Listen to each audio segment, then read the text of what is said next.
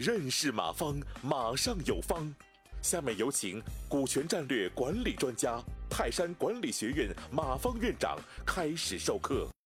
那，下面我给大家谈第二个关键词，嗯，就是一个子公司的干股激励模型。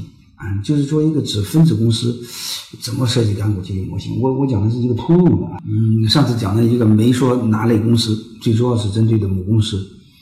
你说我们一个子公司下边的一我一个虚拟的部门，或者是我的一个虚拟的事业部，这个是怎么办？嗯，有没有更好的招？嗯，有。嗯，我现在告诉大家。嗯，我先给大家讲一个背景吧。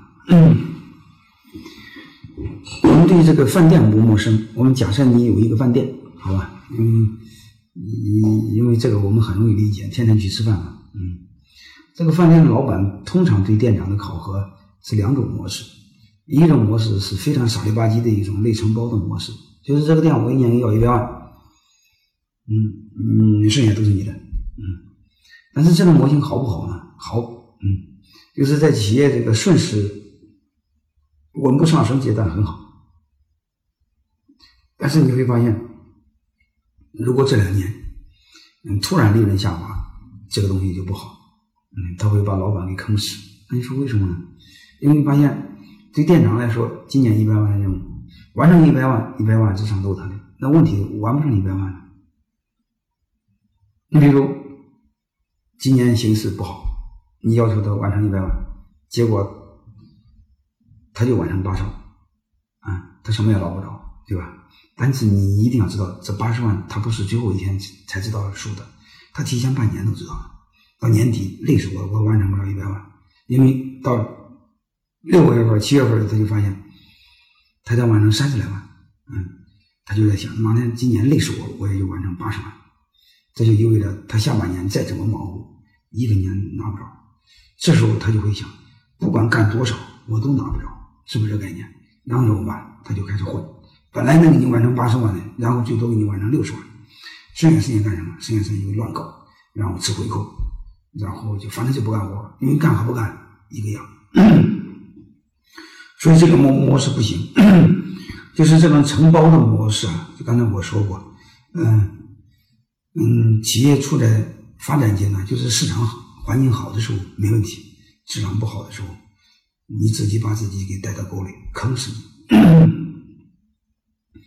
然后我们再看老板常用的另外一种模式，嗯，和今天也有关系啊，就给股份。嗯，不管给干股给实股就行，给十个点的干股，给十个点的实股没问题。大家会发现这个东西它没有建立在增长的基础上，啊，它是一个静态的基础。静态基础这个也不好认账的，就是你比如你给他十个点、二十个点，假设你有好几个店长，大家每个店长都完成一百万的利润，你都按二十个分，大家没意见。万一有一个店长很厉害，他今年给你创造五百万利润。他也按二十个点分，我问你，你要是那个店长，你心里怎么想？他肯定很冤，他会说：“我干这么多，凭什么我分这么少？”啊，虽然他总额拿的不少，但是他的比例太少，是不是这样？那时间长他就不开心了。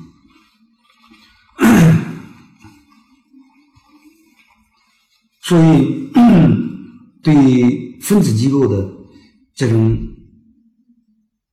不管是考核也好。就是股权激励也好，干股激励也好，我们都要动脑筋。你不能掉空，嗯，掉空了就很麻烦。嗯，我再说一句话，没有挖不走的人。嗯，你比如说你感觉刚才那个店长一年能给你创造五百万利润，结果你就给他二十个点的分红，其实对方不需要，对方最说半句话就可以把他挖走。说兄弟，你跟我干，我给你三十个点，他就走了，因为他那么一算，他能多得好好好几十万，对吧？所以你会发现，好不容易培养一个鸟。结果又飞走了，嗯，所以这个模型不行。所以我们怎么办呢？